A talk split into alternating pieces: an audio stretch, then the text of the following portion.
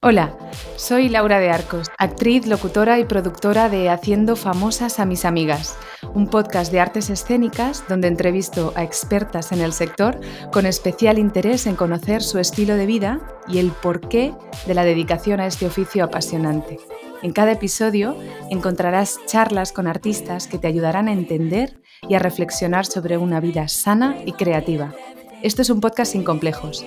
Vamos a hablar honestamente de las personas que hay detrás de este oficio. Vamos a quitarnos la máscara. ¿Estás preparada? Pues comenzamos. Aquí empieza el viaje hacia las historias de mis amigas. Bienvenida, tanto si eres habitual como si es tu primer día. Y hoy traigo a una mujer a la que admiro profundamente por su labor profesional. La conocí en 2019 cuando me senté en las butacas del Teatro Valle Inclán a escuchar las primeras jornadas, jornadas Títeres, Salud y Educación organizadas por el Centro Dramático Nacional de Madrid y el Topic de Tolosa. Yo estaba algo desconectada de mi industria por haber puesto la vida en el centro y haberme dedicado a los cuidados de mi hija desde que naciera la, la Navidad de 2016. Y tengo que reconocer que mi cuaderno donde pretendía tomar notas, estaba a punto de salir ardiendo cuando llegó la ponencia de Andrea.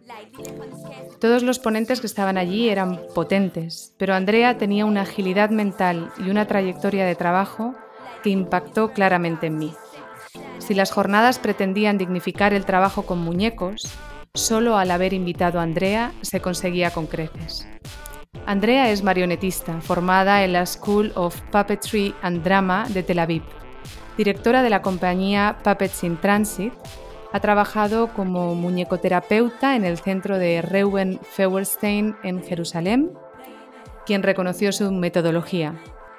Es máster en artes en la salud y arteterapia, posgrado en dramaterapia, profesora de educación diferencial y, y, entre su espectacular labor social ha trabajado con niños víctimas de la guerra civil de Siria niños y adultos con discapacidad intelectual, comunidades drusas, musulmanas, judías y cristianas con diversidad intelectual, mujeres privadas de libertad, mujeres y niños viviendo con VIH, niños de residencias Sename, personas víctimas de violencia política y tortura, familiares de detenidos de desaparecidos y personas víctimas de guerra y conflictos políticos.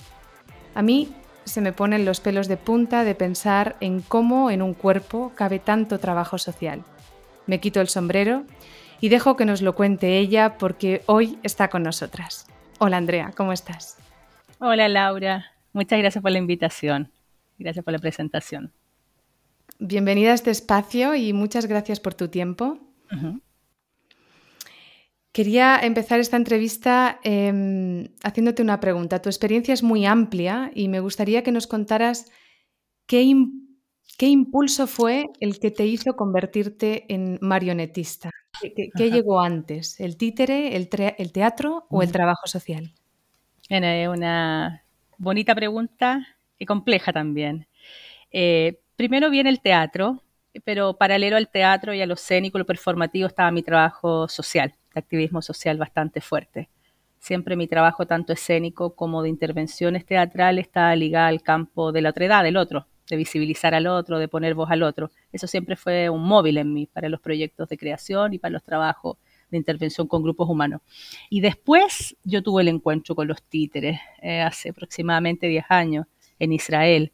Eh, y cuando encontré los títeres fue una forma de volver a actuar, porque estaba mucho en la dirección, en la docencia, eh, y me permitió poder volver a ponerme en escena de otra manera, de una manera más segura, eh, donde sentía que podía explotar más mi creatividad, mi capacidad y donde podía proyectar, extender a través de un otro. Eso fue un poco lo que a mí me fascinó. Si no recuerdo mal, tú, como muchas de nuestras compañeras latinoamericanas, eres mezcla, ¿no? hija de diferentes culturas. Y como a todos en la vida, nuestro propósito suele estar muy vinculado a nuestra historia, ¿no? ¿Y por qué dirías que has sido y eres una persona tan implicada en los procesos de duelo de las víctimas de guerra? Bueno, sí, yo soy hija de migrante húngaro y madre chilena, tengo una bella mezcla. Em, y claro, tiene absolutamente que, ver con mi historia vía, eh, con la historia de mi padre, como yo visualicé desde muy pequeña el tema de, de, la, estigmatización, de la intolerancia, la persecución. Soy hija de un sobreviviente de la Segunda Guerra Mundial. Eh, mi padre vivió cuando chico en un gueto, usó estrella amarilla y eso es un símbolo que a mí me marcó y me sigue marcando hasta el día de hoy, en el sentido, más que el trauma en, mí misma, sino en el sentido de, del trabajar con el otro, de movilizar al otro. Entonces cuando yo eh, empiezo a trabajar con temas de violencia política, me encuentro con que los grupos con que tengo que trabajar están muy necesitados de reparación, muy, muy. Los gobiernos se han hecho cargo en como decimos acá, en la, en la medida de lo posible, algunas cosas, pero, pero hay unos cuerpos muy dañados, muy fragmentados. Yo lo visualizo como cuerpos fragmentados, donde me hace mucho sentido la historia de mi papá y, su círculo de referentes de amigos que quedaron con mucho daño. Entonces, eh, yo creo que es una forma también de reparar parte de mi historia el poder ayudar a reparar a otros. Porque no es que yo repare, no son máquinas, como yo conté en Sana Sana Madrid, son acciones para, ¿no? que encaminan hacia una posibilidad de un nuevo encuentro con la vida, eh, de poder encontrarse con una forma de vida un poco más digna, menos dañada. Mi historia de vida marca absolutamente mi trabajo con el campo social y de reparación radical desde el arte, absolutamente. Y como dinamizadora de estas sesiones, ¿qué tipo de ayuda o apoyo recibes para poder llegar a casa y no llevarte toda esa intensidad emocional a tu vida privada? Eh, bueno, tengo, tengo la suerte y el privilegio de vivir fuera de la ciudad, que estar en la naturaleza es mucha calma. Eh, ocupo mucho los procesos creativos, eh, que eso también tiene que ver con, con, poder reformatear todo lo que uno está viviendo. Entonces, muchas veces las cosas que van pasando yo las voy poniendo en formato creativo. hoy en día yo me estoy formando, tú dijiste que tengo un máster, estoy formando, me estoy en el segundo año, termino fin de año un máster en artes la salud y arte terapia también ha sido como una guía, un camino para poder un poco encontrar con formas de, de poder visualizar yo también como arte terapeuta, facilitadora de cambio, lo que va pasando también en mí, porque es indudable que te toca, ¿no? Que te toca absolutamente. Pero también tengo una mirada bien radical con eso, bien crítica y, y el desalojo del otro, ¿no? Eh, eh, es posible que uno se lo banque, que uno se lo ponga para el otro. Eh, se puede, se puede. ¿Qué quiere decir que, se lo banque, que se lo ponga para, los, para nuestras oyentas españolas? Claro, imagínate a alguien que vive en ese estado de trauma permanente, una desolación absoluta. Piensa, yo he trabajado con personas que son familiares de detenidos desaparecidos, donde hay una ausencia al cuerpo, ausencia al ritual, que conecta mucho con lo que vivimos hoy día con todo el tema pospandémico, esta ausencia al cuerpo, ¿no? Con otras analogías, por supuesto, de no poder hacer el ritual, el duelo. Que desde escuchar esas historias de horror uno no puede más que que, ponerse en esos escenarios y, crear y ayudar al otro a crear. No, no, no siento que uno podría disminuirse, ¿no? En decir me tocó, no puedo. Uno puede más, tiene que poder más. Yo siento que tiene que ver eh, con la dignidad del otro, em, con ayudar a hacer justicia. Benjamin tiene una frase muy bonita, que él no quiere que los desechos y los objetos, lo estoy parafraseando, sean organizados, inventariados, sino que quiere hacerle justicia. Y yo siento que ese es el rol, para ayudar a hacer justicia y si los tribunales y, nuestros gobiernos no lo hacen, si la sociedad no lo hace, porque pasamos de, una tragedia a otra en la historia contemporánea en que estamos, eh, el arte tiene que permitírselo. Entonces nosotros tenemos que, que no somos guías de cambio y queremos facilitar el proceso de transformación social desde el arte, y tenemos que estar muy bien parados para eso. Quizás también, como dices tú, quizás no cualquiera puede, y es verdad, porque a veces te encontráis con relatos, historias bastante rudas, tenéis que ayudarle al otro a visibilizar, a fisicalizar, como digo yo, en una fuera, materializar en una obra, en un títere, en un objeto, en una instalación. Cómo poner afuera ese dolor, como porque ahí el arte te permite, pues como narrar lo inenarrable, lo que no, te toca, no, no puedes tocar con la palabra. Entonces sí, uno tiene que estar bien, poder pararse bien, ¿no? Para poder volver a la casa y estar bien. Sí, se iba por ahí la pregunta, creo, ¿no? Sí, sí, totalmente. ¿Cómo, definirías esa, ese activismo artístico radical? Wow. Mm. Bueno, como una forma de, contestación radical, con una forma de, estar en un, constante crítica, con una forma de estar bordeando y mirando desde el frente, eh, con esa imposibilidad de, de responder eh, de formas eh, tradicionales quizás, eh, con un pulso. Yo siento que es un pulso el poder estar siempre buscando formas y canales para encontrarse con esa radicalidad que está ahí, ¿no? Que son temas tan complejos. Yo creo que es un pulso también que uno tiene, como un pulso de vida. No, no, lo, no lo veo de otra manera. O sea, yo por lo menos no consigo mi hacer. Me, me, me realizo en esa acción, en ese hacer. No lo veo de otra manera. Lo consigo de otra manera. Puppets in Transit mm, sigue produciendo espectáculos, Andrea.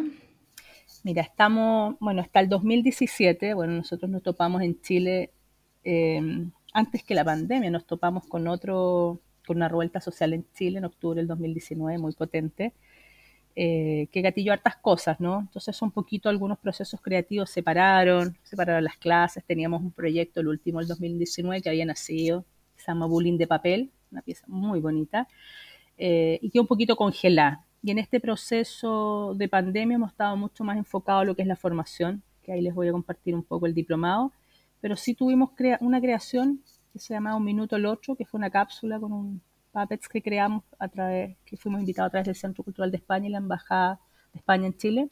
Esa fue una creación muy bonita que nació. Y otros procesos pequeños, pero no hemos estado en funciones afuera y esperamos ahora a fin de año poder hacer una gira que está pendiente también con unos otros montajes, Alma y el Cazador de Mariposa.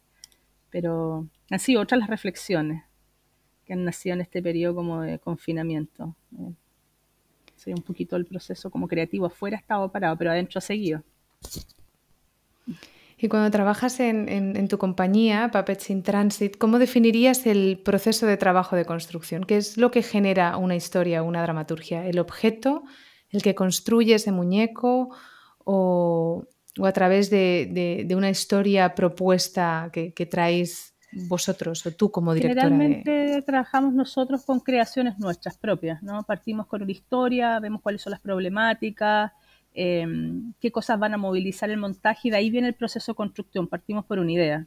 Em, no partimos, no partimos desde la materialidad. Generalmente está la idea, está, está esta idea mental, ¿no? Ya vamos a trabajar esta temática, desde aquí vamos a empezar a movernos y ahí empiezan a aparecer los personajes, y ahí empieza el proceso de construcción.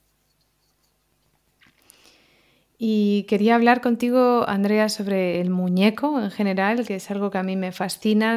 Mm, mi experiencia un poco ha sido a través de, mm, de la compañía Family Floods, con la que hice un retiro hace unos años en Italia y luego mi propia experiencia trabajando en este espectáculo Fabu Show, en el que manipulaba una máscara con los pies. Eh, el muñeco para mí ha estado muy vinculado a la máscara, no tanto al puppet, ¿no? Mi formación es eh, como intérprete de teatro físico, entonces más un poco como, como la maquinista o la persona que, que manipula ese objeto, pero no tengo formación en títeres y tengo que decir que como espectadora es eh, el tipo de propuesta artística que más me cautiva, ¿no? O sea, cuando hay un objeto en escena o cuando hay un muñeco, hay algo que, no sé describir, ¿no? ¿Y cómo, cómo, cómo es ese proceso de construcción del muñeco en terapia y cómo es ese proceso de construcción del muñeco en escena para un espectáculo, ¿no? ¿Qué diferencias hay? Bueno, yo creo que ahí, claro, hay, hay, rutas bastante distintas del viaje. Cuando estamos en los procesos con la compañía, bueno, yo generalmente te quería compartir, yo no es tanto lo que yo construyo, construye más mi compañero Polo eh, y también a veces Carlos, que es parte de la compañía, pero generalmente Polo lleva la parte de construcción, todo lo que es lo escénico, el poder ahí visualizar y poner en materia nuestras ideas, ¿no? nuestras locuras. Pero el proceso, claro, generalmente estás pensando siempre que quieres que esta estética, este contenido que, tiene internamente el objeto pueda visibilizar la idea que tú estás eh, transmitiendo a la audiencia. Generalmente quieres que sea entendible, quieres que técnicamente funcione. Eh, nosotros trabajamos silentes, sin la palabra hablar, con los títulos, entonces necesitamos, siempre estamos pensando que el muñeco pueda respirar, que, que esté la cabeza, eh, que pueda caminar bien siempre estamos pensando desde lo técnico muchas veces, ¿no? Que esto funcione, más que la estética misma que funcione, que pueda respirar. Eso nos interesa mucho que respire, que, se pueda movilizar bien este objeto. Em, y son también desafíos personales, creativos de nosotros, ¿no? En los que nos ponemos ahí como en un proceso muy libre de creación. No así cuando estás en un proceso, cuando tú facilitas un proceso de cambio, tú estás ahí en el proceso. Ahora, Realmente se habla que cuando uno está en todos estos procesos de terapias artísticas, de arte terapia, dramaterapia, danzaterapia, musicoterapia, muñecoterapia, que espero que alguna vez exista dentro del decálogo de la terapia artística, lo vamos a lograr, eh, está ahí en el proceso. Ahora, yo hay algo que discrepo, porque si bien es cierto, tú estás ahí en atención al proceso, lo que le pasa a la persona, cómo conecta con la materialidad, eh, por qué eligió este material, qué le evocó cuando eligió este material, qué rechazo tuvo con ciertos materiales, Em, es importante pensarse que acá igual hay un producto. Yo siempre lo digo, siempre lo pongo como, y critico un poco a veces con la academia, porque es, muy importante para la persona. Es como cuando está, yo siempre le decía a mi estudiante, cuando ustedes hacen una huerta y siembran, está ahí en el proceso precioso, la luna, la luz, el sol, y, ves que, que, esto vaya naciendo, ¿no? Pero tú, tú te encontrás que algo nace después sale ese tomate, sale esa zanahoria, sale, sale, ¿no? Hay algo. Entonces es súper importante también que la persona pueda materializar un, proceso que haya un resultado. Yo creo que igual es importante.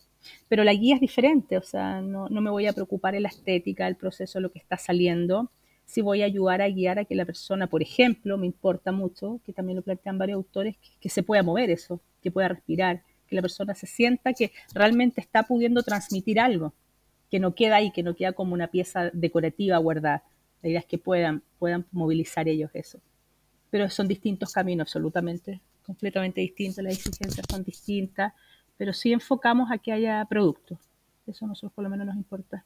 Porque está ahí con lo escénico, pues está ahí el títere dentro de la mitad que sería lo arte terapéutico, lo drama terapéutico, está ahí entre lo plástico eh, y lo teatral. Entonces, si nos quedamos en lo plástico, queda como una pieza de arte terapia, queda ahí, fija, no se mueve si se mueve pasa a, lo, a la muñecoterapia, que podríamos decir de alguna manera. Yo quería compartir contigo este texto que, que compartió esta directora Claudia Castellucci, no sé si oíste hablar de su trabajo, es la hermana de Romeo Castellucci, que es un director de teatro italiano, que bueno, fundamentalmente trabajan con, con, bailarines. Em, y bueno, nos trajo este texto de, de Heinrich von Kleist sobre el teatro de marionetas. Sí, es clásico, antiguo este texto. Sí, muy antiguo, ¿no? Em, bueno, él hablaba como de calma, liviandad y gracia que llenan de asombro a cualquier espíritu reflexivo, ¿no? Eh, yo desconozco, me, me, encantaría poder ser usuaria de muñecoterapia, ¿no? Creo que, sí, creo realmente que, bueno, además de querer ser eh, alumna de, este diplomado que ahora hablaremos un poco más, eh, que estás ofreciendo ahora además online, que es muy accesible para, para el mundo en general, ¿no? Y además em, creo que también eh, se ofrece en inglés, por lo que hay posibilidades de poderlo hacer si no eres hispanohablante. yo la verdad es que siento que como espectadora el muñeco mm, me sana de una manera que no me sana el, actor, ¿no? Por mucho que se esfuerce en hacerlo lo mejor posible o la propuesta escénica, dentro de que soy, soy, soy usuaria de teatro habitual, voy mucho a ver teatro porque es como un poco mi, mi oxígeno, ¿no? Es lo que me hace sentirme feliz, ir a ver cosas que me gustan y a personas que me inspiran. Pero siempre sí, siempre he pensado cuál sería la mejor manera de poder hacer, eh, sí, trabajos eh, intensos con, sí, con el trauma, ¿por qué no? Hablarlo abiertamente con, mis heridas, ¿no? Y el trabajo que tú haces, como muy vinculado a, colectivos, a organizaciones, es algo que yo creo que debería de estar abierto ¿no? en general a, toda la sociedad ¿no? y poder y que, tu trayectoria junto quizá con la trayectoria de un psicólogo o, no lo sé, o quizá no, no hace falta que, se ofertara en general a la, humanidad porque, porque, el arte pues, es sanador y permite cerrar o, al menos empezar a trabajar cuestiones que, nunca nos permitimos sacar. ¿no? Y, y, bueno, lo digo porque habitualmente cuando las, personas oyen eh, este trabajo con, víctimas de, guerra, con mm. niños, con mujeres invisibilizadas, nadie se siente identificado. me, refiero ¿no? A no ser que tú ya permanezcas a un colectivo y hayas sido capaz de nombrar ciertas cosas que te ocurren hmm. y que no es personal, que es más político, ¿no?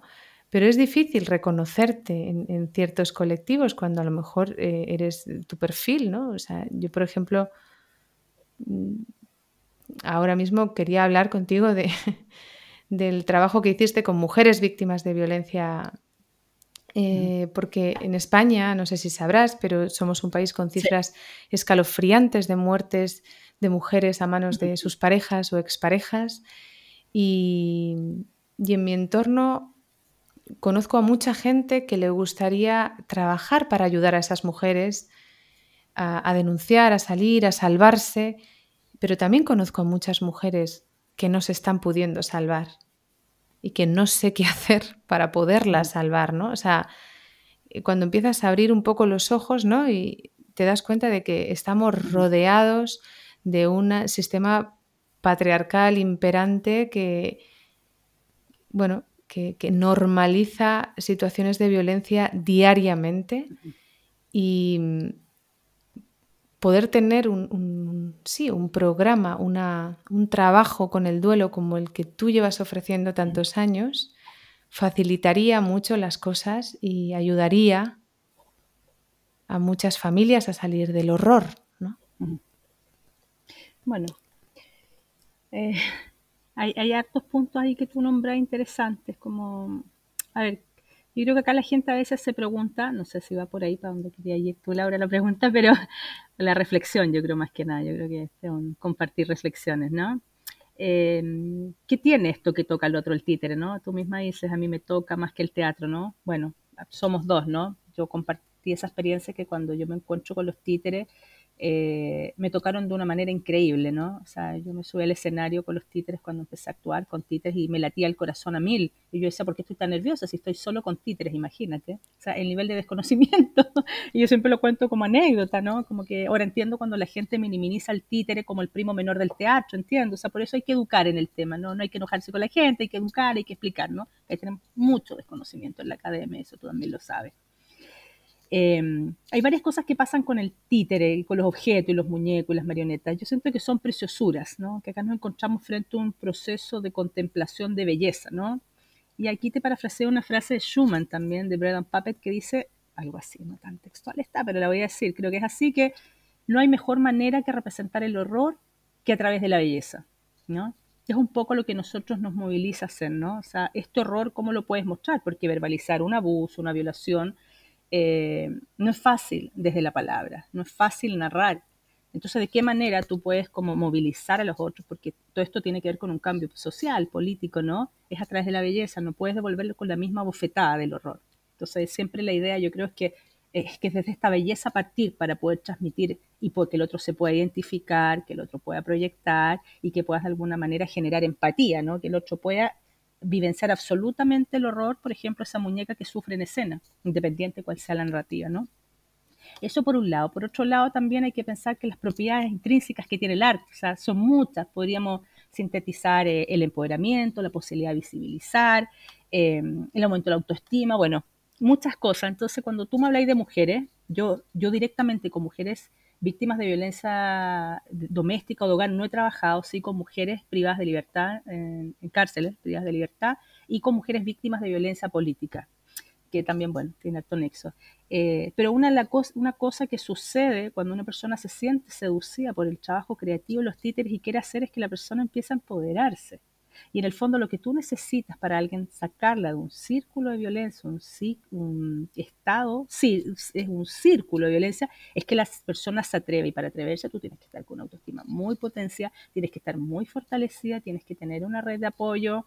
Yo no soy especialista en el área, pero puedo, decirte lo que, lo que escucho y lo que sé, ¿no? Con, con estos temas para poder salir del ciclo de violencia y sobre todo sentirte empoderada. Si la persona se siente que es una basura y que no vale nada, esa no va a llegar a la esquina la mochila ni la maleta. Entonces yo siento que esos terrores eh, pueden ser trabajados desde el arte, pero desde, desde el empoderamiento. Entonces hay una pequeña champa, porque la persona se empieza a sentir un poco más liberada, más segura, ¿no? Eso, eso yo siento lo que atrapa de los títeres de alguna manera. Y además que lo otro también es que la persona no es que tú les invitáis a pintar sin desmerecer el trabajo arteterapia, que también me estoy formando, ¿no? Pero después de pintar, después de crear, tú invitáis al otro a mover. O sea, pasáis una segunda parte corporal, alguna segunda, una materialización, a una, todo lo que tiene que ver con la cognición corporeizada. O sea, empezáis a hablar y a pensar desde el movimiento un objeto, no el distanciamiento que así. O sea, es súper potente. Recuerdo que, que, una de las cosas que más me quedaron marcadas del trabajo que hiciste con eh, las víctimas de, violencia em, política y, bueno, las que tenían eh, familiares desaparecidos. No sé cuánto duró el proceso, pero cuando acabasteis los muñecos, ¿no? que algunos de los muñecos representaban ¿no? a, esa, a esos cuerpos que no habían podido velar. Y... Ausencia, sí. Cogisteis y hicisteis como una especie de, de pasacalles hay veces que se hacen performance en escenario y hay veces que se sale a la calle. Sí, este grupo quiso salir, era el sur de Concepción, quisieron salir a la calle, hicieron una ruta a memoria. Ellas la escogieron. ¿Y cómo fue? Porque creo que fuisteis, ¿no? Enfrente de un edificio institucional importante. Sí, pasaron ¿Dónde era? Calle en Concepción, la ciudad de Concepción, en el sur de Chile. Pasaron por el Tribunal de Justicia, que es el lugar donde no hay justicia Luego atravesaron una calle principal, que es de los universitarios, y llegaron a la universidad, que es la universidad donde muchos de ellos estudiaban trabajo social y fueron detenidos. Y terminaron en el memorial de los estudiantes detenidos desaparecidos. eso fue un trabajo súper potente. Y justo, bueno, yo hoy día sigo con algunas trabajando porque estoy haciendo mi práctica del máster en arte terapia y estoy con algunas de ellas trabajando nuevamente, ¿no? Una experiencia súper interesante, súper abiertas como a trabajar, a reparar. O sea, piensa que que cuando tú hablas de personas que fueron víctimas de tortura, eh, de violencia política estatal por agentes del Estado, es súper complejo el tema de la reparación. De partida, eh, los mismos psiquiatras que recibían gente explicaban que ellos no estaban preparados para recibir personas que venían de la tortura, o sea, no habían sido formados para eso. Entonces, es tema complejo, ¿no? El tema de ese dolor que es permanente, de la ausencia, la desaparición yo creo que es súper importante transformarse, como dicen por ahí, como guardianes de la memoria. Esta memoria, esta posmemoria que habla Marianne Hitch, que está tan fragmentada, silenciada. ¿Cómo reorganizarla? Si en el fondo eso, esto que está dividido, ¿cómo lo volví a ordenar? Y de alguna manera, incluso cuando tú trabajáis con objeto y con activación de memoria, tú vuelves a ordenar como un puzzle.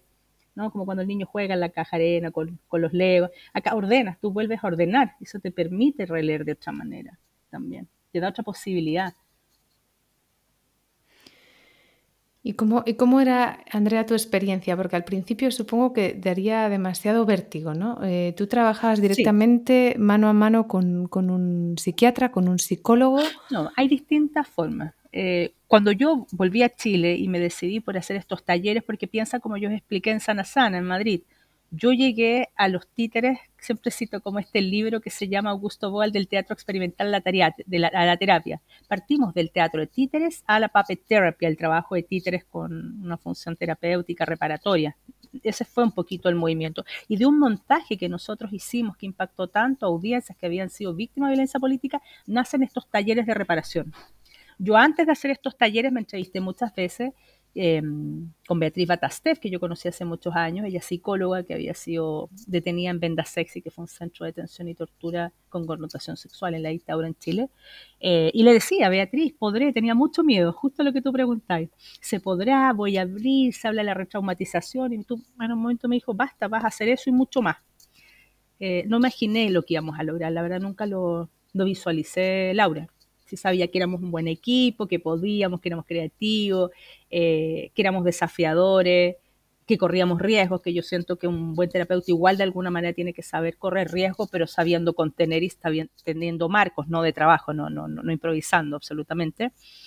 Eh, los primeros talleres los hicimos nosotros, eh, apoyados siempre asesorados psicólogos que, con los que consultábamos, pero no físicamente en el taller.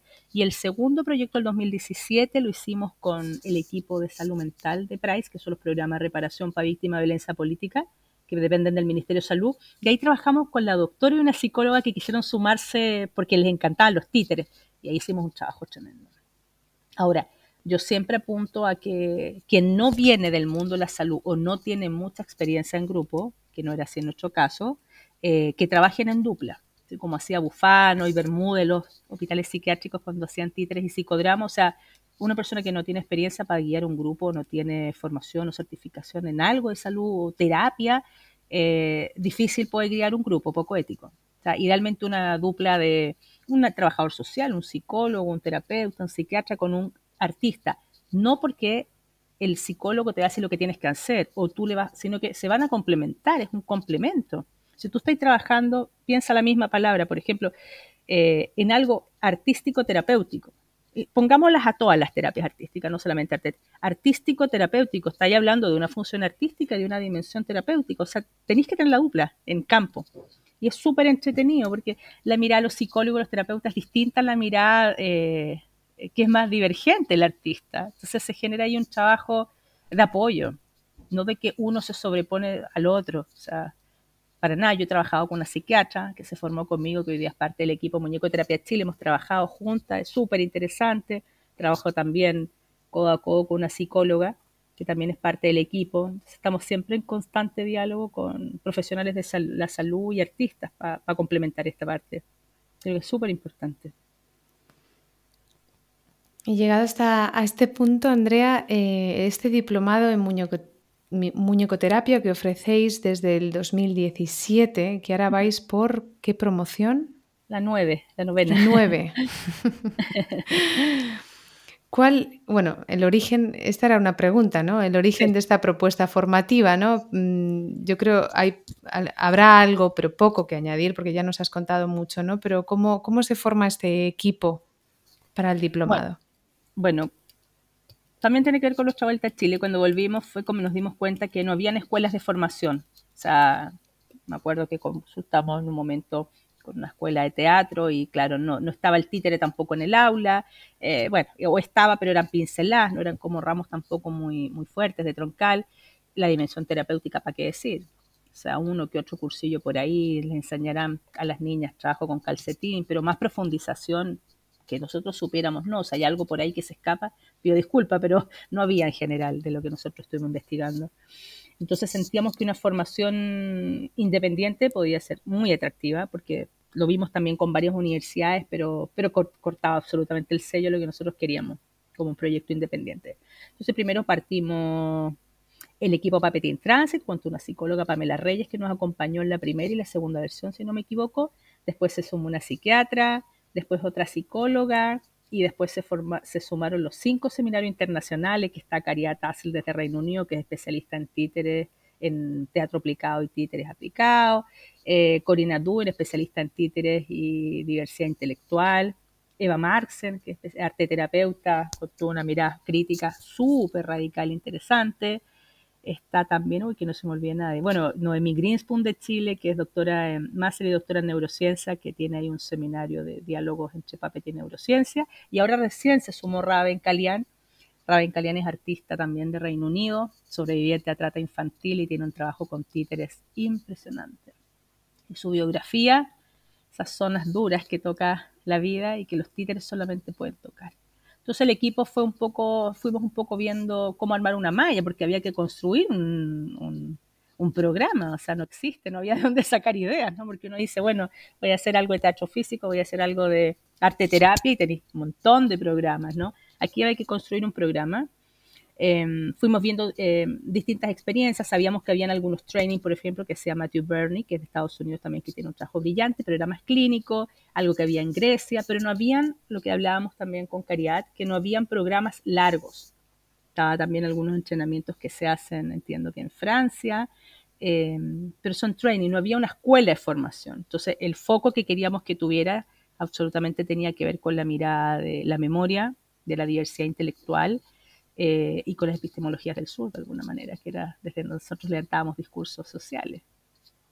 Entonces el diplomado se fue armando como una posibilidad de, de, formarse a nivel teórico con habilidades terapéuticas, eh, hacer diálogos entre todo lo que es la terapia juego y la muñecoterapia, cómo ciertos elementos del juego pueden ser aplicados también a la terapia con títeres, de la terapia, la dramaterapia, eh, y fuimos construyendo un perfil de estudiante muy interesante, porque es un perfil de estudiante crítico, analítico, reflexivo, que tiene que crear, que tiene que escribir, que tienen que hacer ensayos, reflexiones, levantar conocimiento creativo y escrito también.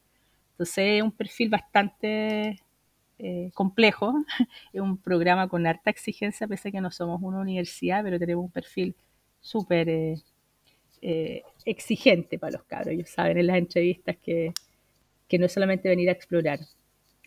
bueno, y de pasar, claro, construyen un muñeco también en el taller con Polo y, y vivencian la experiencia de, lo que pasa cuando las personas crean un títere y después lo ponen en escena. ¿Qué pasa realmente?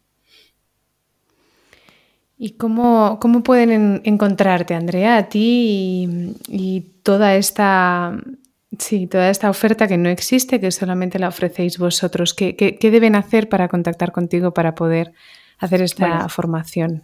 Ahora estamos partiendo en julio una nueva versión. Está también el programa en inglés que tuvimos ya el primer grupo que está mandando. Tenemos estudiantes de Grecia, Polonia, Taiwán, Hong Kong, el Líbano, Grecia está súper lindo ese grupo, muy multicultural, súper entretenido.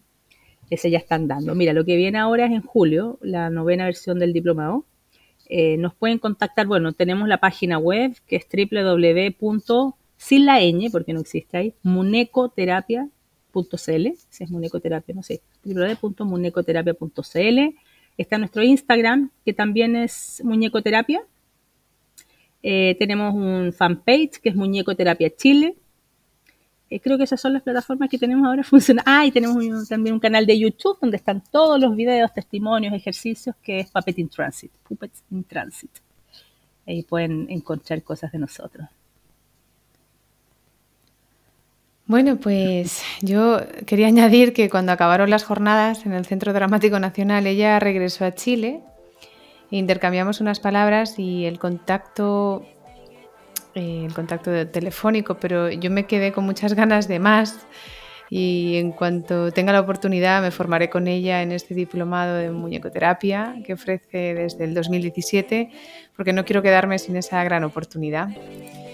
Y bueno, hasta aquí el, programa de hoy. Espero que hayáis disfrutado de esta conversación como yo lo he hecho. Andrea es una fuente de inspiración y os invito a que sigáis su trabajo, la formación que ofrece como diplomado en muñecoterapia a través de sus redes, que especificaré en las notas del podcast. Y muchísimas gracias, Andrea. No, gracias a ti por esta bonita y siempre también inspiradora para allá conversación. Así que gracias, Laura, por el interés en el, el trabajo del equipo. Muchas gracias. A ti, hasta pronto. Y a vosotras deciros una vez más, gracias por escuchar, gracias por apoyar. Sin oyentas, este espacio no existiría. Hasta la próxima semana.